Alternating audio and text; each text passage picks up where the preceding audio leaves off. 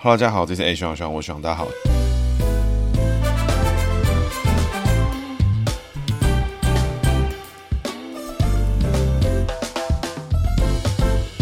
哈喽，大家好，这是 A 学长学长，我是学长，大家好，学长又回来啦。那学长今天要讲的主角呢是苏焕智哈，那苏焕智呢是末代的台南县的县长。今天为什么会讲到苏焕智呢？其实是因为在五月六号的时候呢，苏焕智宣布哈参选二零二四的总统。那其实呢，苏焕智在过去呢，在二零一八的时候曾经以无党籍参选台南市的市长，在二零二二呢，以在二零二二的时候呢，以台湾维新的党籍身份哈参加了台北市的市长选举，但是因为拿到的票数啊都相对的比较少，所以几乎呢都没有被排到前面的名次里面，甚至呢在做辩论的时候呢也都被忽略在外了，所以就比较可惜一些。他今天呢会来讲苏焕智，主要是因为他宣布参选总统这件事情呢，那我相信很多听众呢，对于整个参选总统这件事情也是好奇的。如何参选总统？有什么样的门槛可以参选总统？为什么郭台铭呢需要去靠行加入国民党，等待国民党征召才要选总统，而不是靠自己呢？那这个后面呢，我们会来做更详细的解释。那我们一样呢，先从姓名学来做苏焕智的解释。那苏焕智的焕呢，是焕然一新的焕；智呢，是智慧的智。那他是一九五六年出生哦，那一九五六年呢是四十五年次，丙申年属猴哈。那我们一样哈，从人机会来做解读。焕然一新的焕呢，左边是一个火字旁，右边呢是美轮美奂的焕，所以加起来呢就是这个焕然一新的焕。那从火字来做解读的话呢，这个火字呢自然而然就解成金木水火土的火字。那因为苏焕字呢属猴，丙申年属猴嘛，所以猴呢是子丑寅卯辰巳午未申酉戌亥的申字，申字呢属金，金逢火呢走上克格局哈。那所谓上克格局呢，就在于说苏焕字的内心呢是纤细敏感哦，想的比较多，那内在呢想的比较复杂一点，对于外在的这种说法，对于这种外在的评论呢，也是比较敏感一点，所以他的内心呢，其实是有一些小剧场在。那右半边的这个幻字呢，怎么做解读呢？其实这幻字呢，整个呢，我们是做成解成大的意思，因为它美轮美奂嘛，就是大的意思。大字呢，就是生肖姓名学里面的大的格局哈。那所谓大呢，就是给大生肖用，但是猴子呢是小生肖，所以小逢大哈，走下克格局。所以它的外在格局呢，走一个这个果断、反应快、强势的格局哦。所以他的人际位哈，其实是相对冲突的。为什么呢？因为你在他的身边的时候，你会觉得他的是一个。纤细敏感，愿意替他人着想，甚至呢会把很多不重要的事情放在心上。但是外在上呢，苏焕智又显示的好像是一个老大的感觉，你会觉得，哎，这个就是一个大哥，这是一个可以跟随的领导人。但是呢，内心呢其实是比较敏感、纤细一点的格局。所以如果他没有办法把他的外在个性跟他的内在个性做个明确的理解跟分析的时候，他有有时候会被自己的个性所误导，觉得说，哎，我强势的部分呢要应用在所有的地方，然后他就想的太多；优柔寡断、细心敏感的部分呢，想要用在全部的地方，哎，又没办法相对应的去做对比。所以其实最简单的做法就是对。女性、对异性来说的时候呢，他把比较纤细敏感、想的比较多的这种方式呢，哎，放在这个上面。那跟男性相处的时候呢，就是把这种强势啊、老大的形态呢，去做的比较明确的展示。所以他会像是一个在男生里面呢，他是一个大哥型的角色；但在异性呢，比如说对老婆来讲的话，他就是一个哎，对于老婆来说，他是比较愿意配合老婆的啊。他老婆可能相对个性会强势一些啊，类似这样的格局。所以整体来说，他的人际位呢，是一个比较对他个人而言是比较冲突的格局。所以他自己要分得开、分得清楚一点。舒焕智的人际呢。会相处的比较好，不然呢，对他来说，自己对于上课下课的转换是比较辛苦一点，一下过于强势，一下呢又想太多，那这两个交叉弄来弄去，会把自己搞得很烦，甚至呢，有时候在朋友相处的时候，会有点进退失据的感觉。接着我们解他的工作位哈，这个工作位呢就是智慧的智，那这个智慧的智呢，就上面是知道的知，底下是一个比较宽版的日，解成太阳的意思。那太阳呢，在这边是属火，因为本身呢，猴子对太阳是不排斥啊，所以他就是单纯做五行做解读就可以。那上面知道的知呢，右半边就是开口，属猴碰到它的话就是洞穴的意思。知道的知左半边呢，就是那个见识的识那个地方呢，我们把它解成一个人跟一个大的意思。那一般来说呢，我们把它解成大就好。那今天我觉得苏焕字比较特别的地方在哪里呢？就在于说他今天的名字里面哦，因为他是属猴，猴子是喜欢非常喜欢人的这个格局哈。为什么呢？因为猴子呢是会进化成人的。这个各位有上过那个，有听过我们的大学长达尔文讲过就知道，这个进化论嘛，这个灵长类最终进化成人，所以猴子呢最终进化版本呢就是变成人的格局哈。所以在姓名学里面，我们很多解读呢都是把这个字根当成大，比如说这个美轮美奂的焕字啊，比如说知道了知的左半边的那个死的上面呢，有个人字旁，所以它其实都在很多下克的地方呢，藏了很多人在里面哦。所以对于猴子来说，猴子喜欢人的，但是在姓名学里面，一般来讲就不会做特定的解读。但是呢，我会跟各位分享，其实因为这个人字的格局呢，对于苏焕智来说，会藏一些好的格局在里面。那苏焕智的财位呢，我们就解那个日来看的话，因为它就是属火，纯看属火来来看的话呢，你就会发现苏焕智的换字的左边是火，那阴边的话呢，在智慧的字里面一样属火，所以内在里面呢，苏焕字都是一个想太多的格局，做事情呢偏慢啊，想要追求的很完美，想要做到最好，内心常常都会在自我挑战，觉得说这还不够好，这不够怎么样，这甚至呢会让别人觉得他有点吹毛求疵的感觉哈。但是呢，外在上的工作呢，哎，苏焕字又不是这样的格局，因为外在呢，这个苏焕字的换字逢大，但是在工作位呢，苏焕字的工作呢是走开口格局，开口呢就是洞穴，那大家都知道嘛，这个孙悟空最喜欢水帘洞嘛，那开口呢就是洞穴的意思，所以苏焕字的工作位呢，其实表现的是很不错，也是他名字里面最亮眼的一个格局哈。那中间呢，其实他又藏了一个大的格局，所以他在人际位跟工作位都暗藏下克。那另外呢，这个下克格局里面又又藏一个升格，那我觉得他的苏焕字的名字呢，其实是有一点点复杂。那我觉得整体来看的话呢，就是内在是纤细敏感的格局，外在呢，哎，走个比较强势的格格局，工作呢越做越有成就感，做的越多，事情越多哈，越让他能够醉心于工作的事情，是他有兴趣的工作哈，越做哈越有成就感，越有所得啦。那我觉得这都是好。内在个性呢，都藏了不少下克格局，他外在上面看起来呢，会看起来是一个强势，但是呢，这里面又逢升格，所以其实朋友上面呢，来往交际呢，同事呢，暗藏一些贵人。在里面，不过呢，还是以下克格局为主，所以个性呢可能会过于强势。那整体来看哈，苏焕志这个人也是为难自己的类型，因为上课存在内在的人哈，他通常往往都会想的比较多，他追求过于完美的事情，然后怎么想都不对哈，然后下属东西交上来哈，他怎么样都会有意见的哈。这种人呢，有时候有点偏烦，尤其他如果是这种没有意识到说自己会造成别人困扰的人哈，那他他往往呢会就是告诉别人啊，在我这边工作很累哦，要求很多，但其实就是他比较毛比较多。那你去做那些调整、最终的修改，到底有没有帮助呢？其实很难讲。那苏焕字相对的哈，亮眼就是他的工作位，所以他做事情呢做得越多，做得越好，做得越有成就感啊，他的内心越有所得，所以苏焕字呢也应该也是个工工作狂魔啦。那今天我讲到他哈，就是因为前面提到说他在五月六号的时候呢发布了说他要选总统，那很多人就会好奇啊，因为苏焕智这个人大家都听过，可能是比较早期的政治人物，但他具体做过什么事情呢？其实可能哈大部分人不太清楚知道他做过哪些事情。那苏焕智呢是在七股出生的，现在台南市的七股区，那基本上呢就是台南县区的人，之后考上了台大物理系。那台大物理系呢，他发现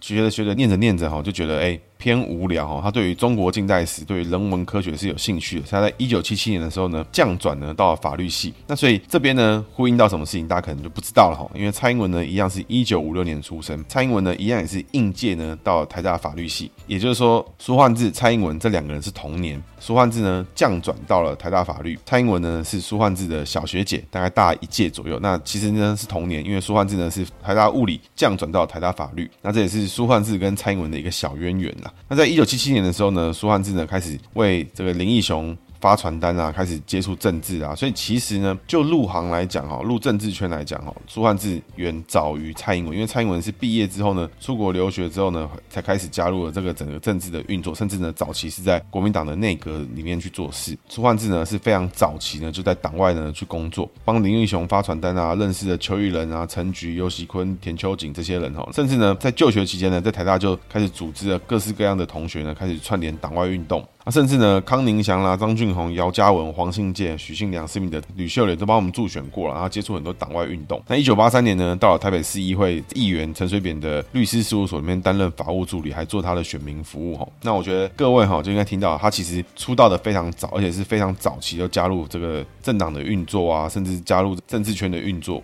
实务上来看哈，在政治上面哈，必须说苏焕智确实哈，虽然法律系上面是蔡英文的学弟，但是在政治圈上面呢，他看起来是蔡英文的大学长啊。那苏焕智呢之后呢，就考到了福大的法律研究所，然后拿到了律师执照。他有做过很多事情啊，那我觉得听起来有点像吹捧。不过呢，讲一些比较厉害，就是他在 IBM 当过专业律师，那他也当过这个很多智慧财产权的相关的律师，那他还当过清大的这个科技法律的相关的讲师。那苏焕智呢，也当过台湾人权促进会的副会长啦，参与很多相关的什么环境运动啦、农民运动啦，各式各样的相关的事情哦。那他直到呢一九九一年，在我们李登辉宇宙里面有提到了，就是那一届的。野百合运动之后的国会全面改选呢，苏焕智呢就被提名参选了国大代表，结果呢他没有当选。但是呢在参选期间呢，苏焕智就有争取设置什么安定交流道啦，各式各样的什么一些设施啊，然后就是维基百科上写的有有一点政令宣导的感觉，但他就是写说，哎，这个为了未来的南部科学园区建下了联外交通的基础啊。那之后呢，苏焕智在一九九二年参选立法委员，然后连任了三届，一九九二、一九九五、一九九八。那大家要知道哈，在以前呢，立法委员是一届是。三年，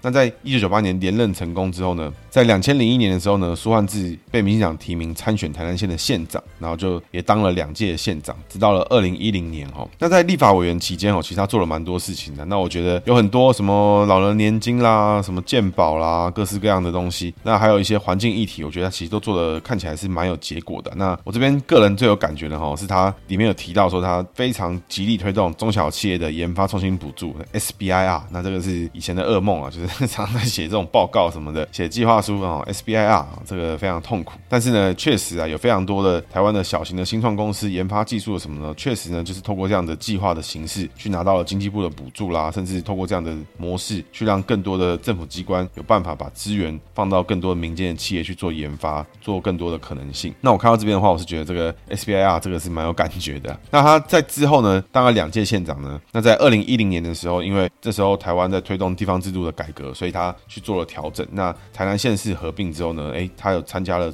初选，当时参加初选的有谁呢？分别是赖清德、苏汉智，还有。在前一任的台南县长许添财那个年代呢，他们就进行初选之后呢，赖清德获胜，所以台南县市合并之后的第一届台南市的市长，六都台南市的市长选举呢，是由赖清德初选。那他这之后呢，赖清德连任了两届，二零一四一路当到了这个二零一七左右吧，他就赖清德就去当了行政院院长。那苏焕智担任台南县长期间哈，也做了蛮多相关的规划了，那包含。台南县市合并的规划，也就是他有帮了不少忙。那甚至呢，这个奇美博物馆啦，什么都会公园啦，什么各式各样的东西，维基百科上面呢有很多他的政绩。这个条列出来，那看起来诸帆不及备载，这边就不特别说。那我觉得比较有趣的一点哦，是在两千零三年的时候，他曾经向李登辉提议哦，要办这个二二八手牵手护台湾，在当时呢就有开始进行。那我觉得这一段的维基百科上面内容呢，看起来是相对有点政令宣导。那我觉得这边给大家去 Google。不过我觉得我相信啦，因为三届立委、两届县长这个资历哈，他肯定是有做事情。而且那个年代呢，台南县相对的很多开发、很多资源其实都不是那么的密集的投。投入了，所以他那个时候常常就做一些规划，做一些市政的规划，然后跟县市合并整合有规划进去的话，其实就有蛮多可能性可以去执行，可以去做的。苏万智的政治生涯哦，必须说哦，从他在就学期间哦，当了这些党外活动啦，啊，甚至是国民大会代表参加啦，其实他就参与了很早期就参加了政治圈的活动，那参与了党外的活动，甚至参与到党外转型成民进党的活动，那甚至呢，他在后面呢，当了三届立委。两届县长，那我觉得这是一个蛮不错。听说他个人哈，在这跟别人讲话的时候，常常会说哦，就我讲哦，我这三届立委哈，能盖管定为这个经验来讲哈。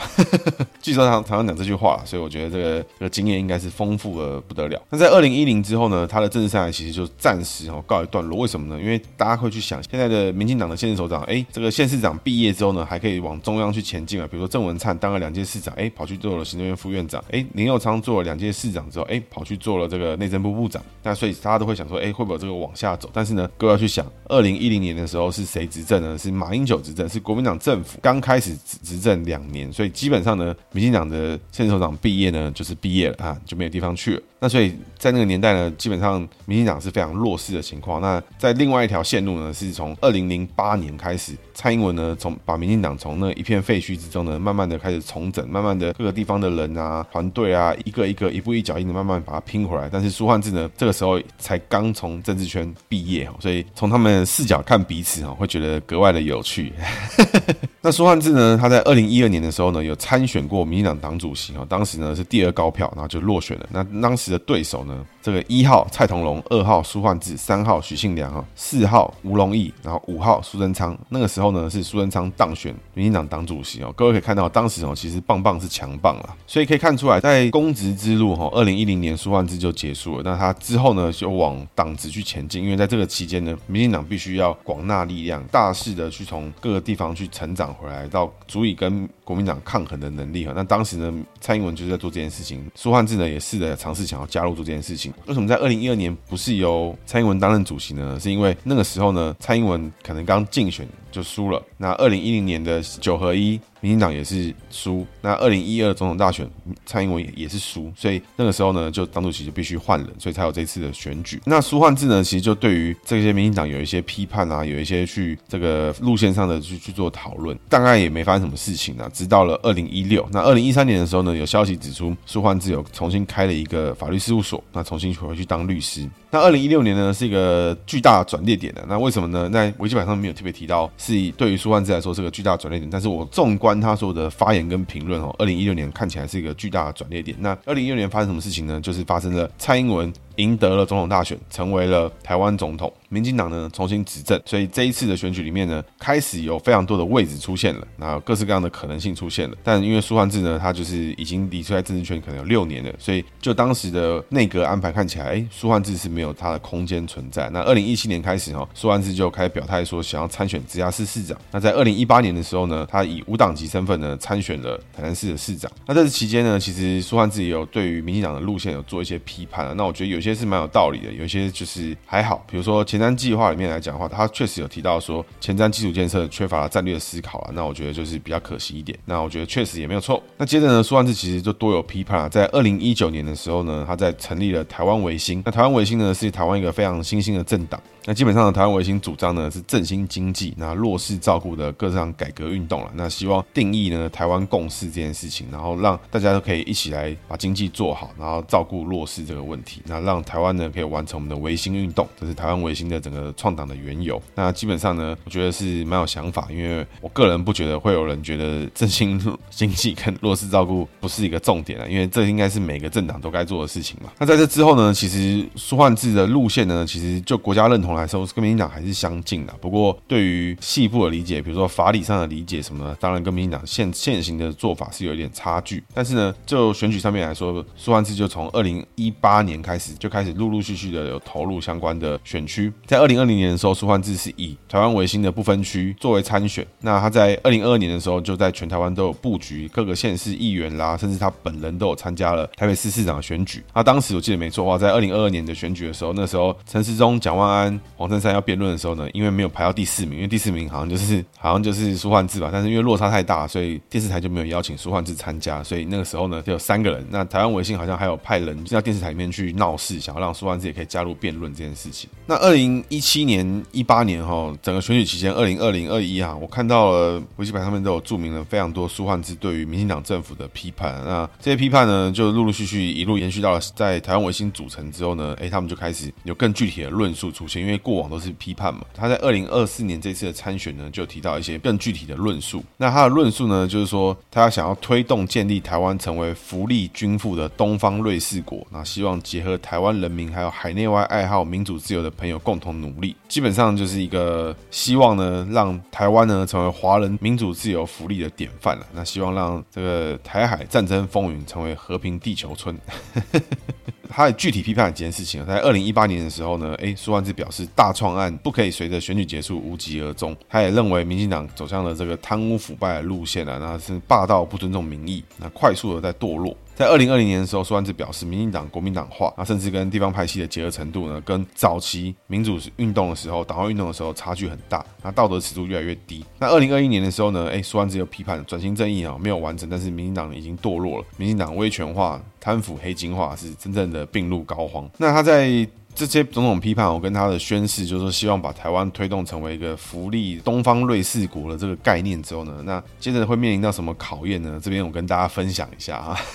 那首先呢，会有什么考验呢？因为其实你要选总统并不容易哈。怎么说呢？因为选罢法里面有规定哈，中华民国自由地区你必须要居住六个月以上，而且涉及十五年，年满四十岁可以申请。你必须呢要在规定时间呢向中选会登记。那如果你的登记内容啦、文件啦、保证金不符合规定，或是没在规定时间呢，就不予受理。这个如果你想要成为候选人的话呢，你还必须呢经过政党推荐，或者是联署人联署。那同一组总统、副总统候选人呢，如果经过审查哈，一个人或两个人资格不符合规定，那该组候选人呢就不能登记哈。这个问题在哪里呢？那首先是这样哈，你要成为政党推荐的候选人呢，政党必须在前一次的总统、副总统、立法委员的选举里面呢拿到有效票政党票百分之五以上哦，也就是说呢，你必须要有不分区立委呢，你在下一届呢，你才拥有政党提名的门票。所以目前台湾有哪些政党有总统选举的门票呢？就是民进党跟国民党这两个政党都有门票，这很合理。所以民众党呢跟时代力量呢其实也是有门票的。那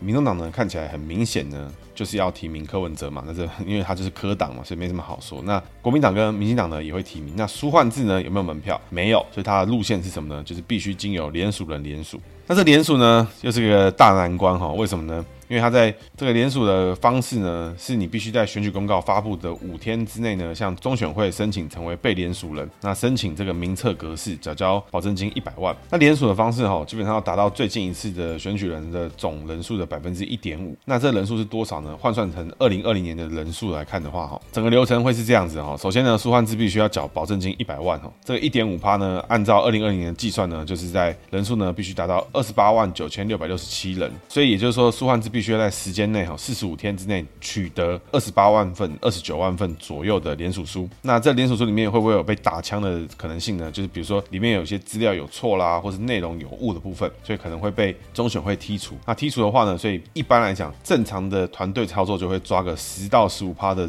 安全范围。比如说，如果他是要收集三十万份，那我们就会预抓可能三十三万到三十五万份才是安全范围。为什么呢？因为有一些可能会有误，可能老人家在写身份证的时候，哎，手踹了一下就歪了，错了。或是有些人恶意进来搞事，那导致那一份联署书就不能用，很麻烦，就可能会被中选会剔除，那就票数不够，你就没办法联署通过。在台湾的政治历史上呢，有没有人通过联署拿到总统直选的门票呢？那确实是有的哈。从我们的故事里面，一九九六年的总统选举里面呢，林洋港跟陈履安分别呢都有达标，他们在第一次的总统直选呢就拿到了联署的门槛，但是呢最终还是输给李登辉。那在两千年的时候呢，许信良、宋楚瑜两组人分别都有达标哈。那在二零一二年大选的时候呢，宋楚瑜再度连署呢选总统，所以他一样有达标。那其他呢就完全没有人，所以宋楚瑜绝对就是我们的连署大师，绝对没有任何的争议哈，这个非常的厉害。那各位哈可能会觉得说，哎，连署不是就是一件容易的事情吗？简单的事情吗？就是怎么会这么困难呢？为为什么？就是感觉好像你去。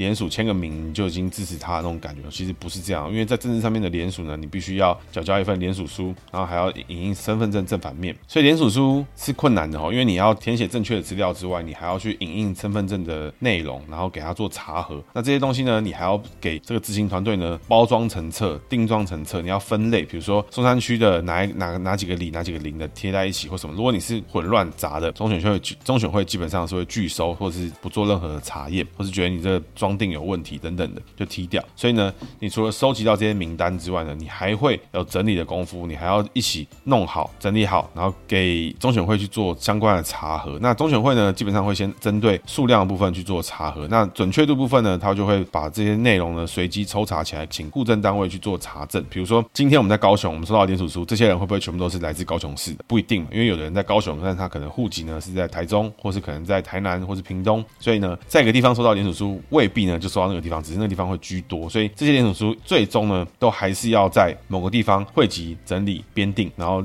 装订成册。所以呢，各位要意识到一件事情，就是它有可能是一个你要处理六十万张 A4 纸的工作，而且必须全人工处理的一件事情。那最近呢是有公布了这个相关电子联署的这个功能啦。不过目前为止呢，我们讲的都是过去发生过的事情的话，就是以这些陈履安啦、林洋港啦、宋楚瑜啦这些人相关做过的事情。那我查过，过去呢许信良也有成功过，但是呢施明德、吕秀莲他们有联署过就失败了。那这些呢联署呢绝对不是简单的事情哦，因为你要联署。呢是非常麻烦的。那我们一般呢，我们业界呢，就我们以前有稍微算过，大概一份的代价大概就是一千块到一千五百块台币的成本。那各位不要误会哦，不是说我们要去用这个价格去跟路边的人去买这个东西，而是说我今天呢，如果需要去收集到一份联署书的话，我可能需要这个东西，比如说要有一个人在那边收啊，一个到两个人，可能要现场的东西可以影印啦，可能要有这些纸张在那边准备好，好了之后我们可能还要寄送，我们还要有工读生去把它做排列去做。整理，然后去做清清干净啊，什么相关的事情，所以联署是一个麻烦的事情，不管是公投联署啊，相关议题联署，其实都有这个相对应的部分。那更别说，如果你碰到了恶意来破坏的人哦。首先资料填写故意给你填错啦，身份证可能拿这个就是有问题的身份证或怎么样的过来啊，等等都会有问题。那甚至呢会有碰过争议的事情，比如说如果有人连连署到一半的时候呢，就是他填完连署书了，在提交的时候呢，这个人就过世了。那请问干这张算不算？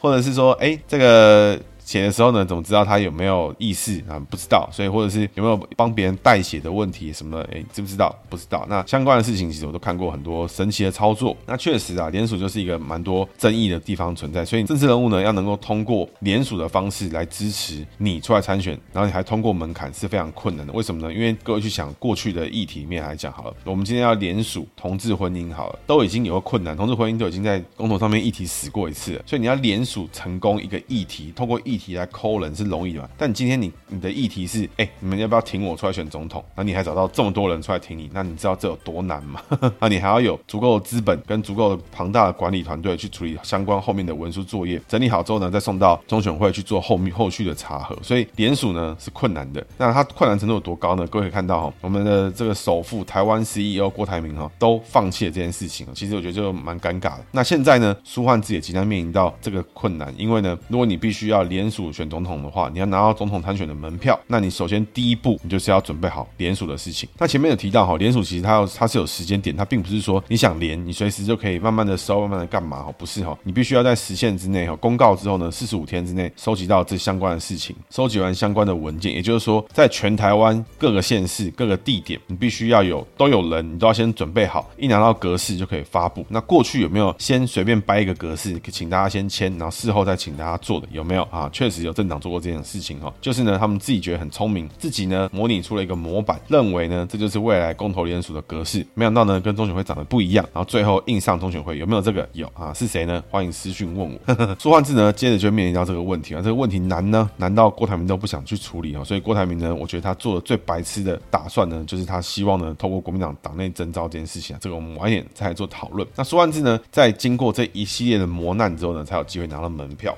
那这个门票呢，就是其实相对是非常痛苦，因为你大家都看到说什么啊，保证金要一百万什么啊，这、要准备一百多万什么两百万之类的哈，其实其实不是哈。如果你是三十万份的话，那我们刚刚前面提到，如果是总共是一份，可能是台币可能一千块左右的成本来刷的话，可能大概就三亿左右之类的。这个三十万乘以一千嘛，应该是这个算法没有错。所以大家要准备个上亿的钱，那你必须要全台湾都有团队去帮你做联署。那也就是说，四十五天呢，你每天呢，假设你除以三十万份的话，你每天至少要要收到个七八千。份，在全台湾各个地方，你都要收到这个程度，你才会可以。那随着你还要搭配一体操作啦，你还要搭配广告投放啦，你还要这个收东西的速度呢，也不是线性成长啊，所以你也不可能第一天就是每天都是八千份，每天八千份这样收。你可能第一天只有五六百份，后面可能一天两三万份之类的这种非线性成长的模式去做。所以在规划整个专案啊跟执行的时候，都会非常的复杂跟繁复，有很多细节必须要注意到。那这个总统初选哦，我觉得最可惜就是目前为止是郭台铭啊，因为郭台铭走到。现在哈，我觉得他如果最开始就先想清楚，先炒热好这个议题，他就是说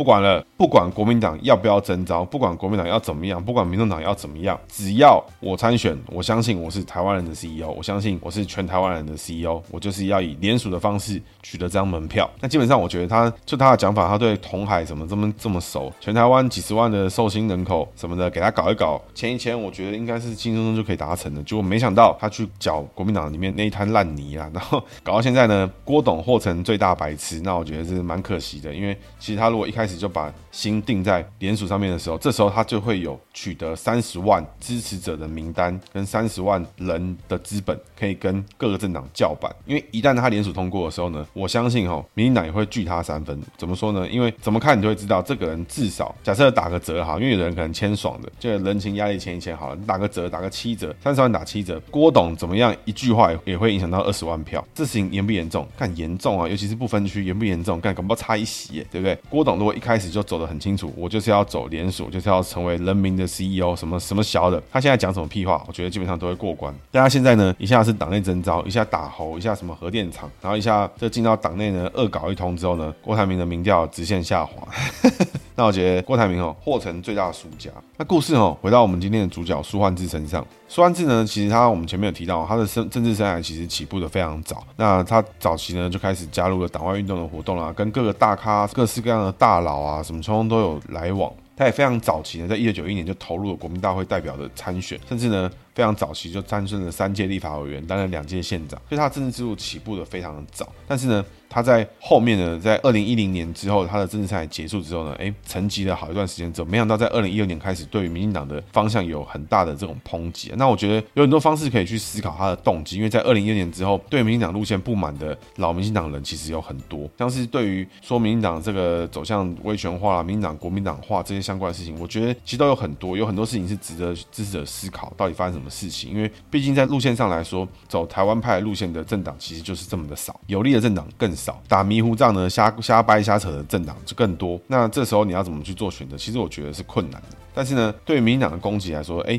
这种老前辈的路线上的攻击，往往有时候是相对是比较伤的。所以我觉得你可以类比到，我觉得在李登辉的最早的选举的主流非主流斗争里面，确实当年就有这个情况发生。其实到底当年非主流不满李登辉的原因到底是什么？到底他们的冲突来自于什么地方？那我觉得有很多地方值得思考。那苏焕智跟像比如说我们的民调祖师爷游云龙啦，还有一些过往的大咖，可能像什么吴子嘉、什么郭正亮什么这些人，以前。他们也是为民进党说话，那为什么在二零一六年之后看起来风向开始做调整？为什么开始这些人跟民进党越走越远？那我觉得有很多东西可以去考量。但是最简单的一句话就是什么？我说他们变啦，他们被共产党抓把柄啦什么的，就一句话结案。但是呢，我觉得还是有地方可以去思考。那当然有些时候就是人就是会变的嘛，方向就是会变的。那我觉得也不用抹灭掉他过往付出的东西，只要投下我们手上那一票是正确的、是好的，就不用想那么多，好不好？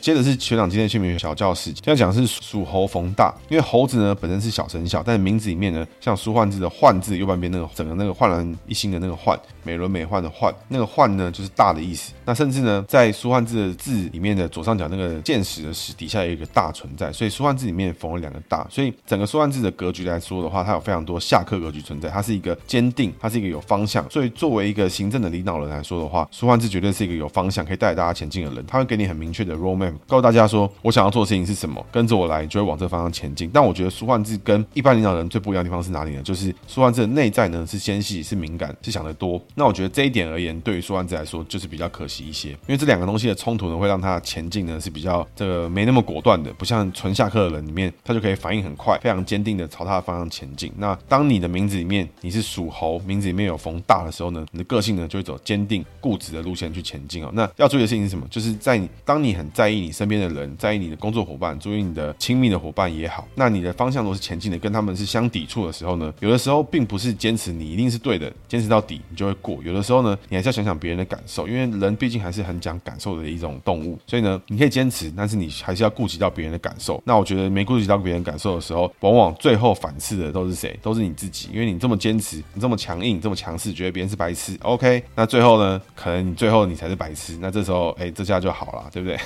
那当然，如果你身边呢，就有属猴名字逢大的朋友呢，当他在牛脾气上来的时候，在坚持，在跟你固执，在跟你硬的时候呢，你也不用跟他认真太多，因为呢，你越跟他杠，他就会觉得你只是在跟他狡辩什么的。那我觉得还不如把你的力气呢、心力呢放在你觉得重要的事情上面，然后就放弃呢跟他做这个沟通，或是呢你好好把你想讲的讲完，那就这样了。他爱听不听呢，你也没办法，因为他就是这个，他就是跟你搞。当你的身边有属猴名字逢大的人的时候呢，我觉得你心里面可以放轻松一点，放宽心一点。有时候呢，事情呢，他就是会这样，你也不用真的呢把他想的事情呢往心里去，那这样人生呢太累。以上时间节目，谢谢大家，大家拜拜。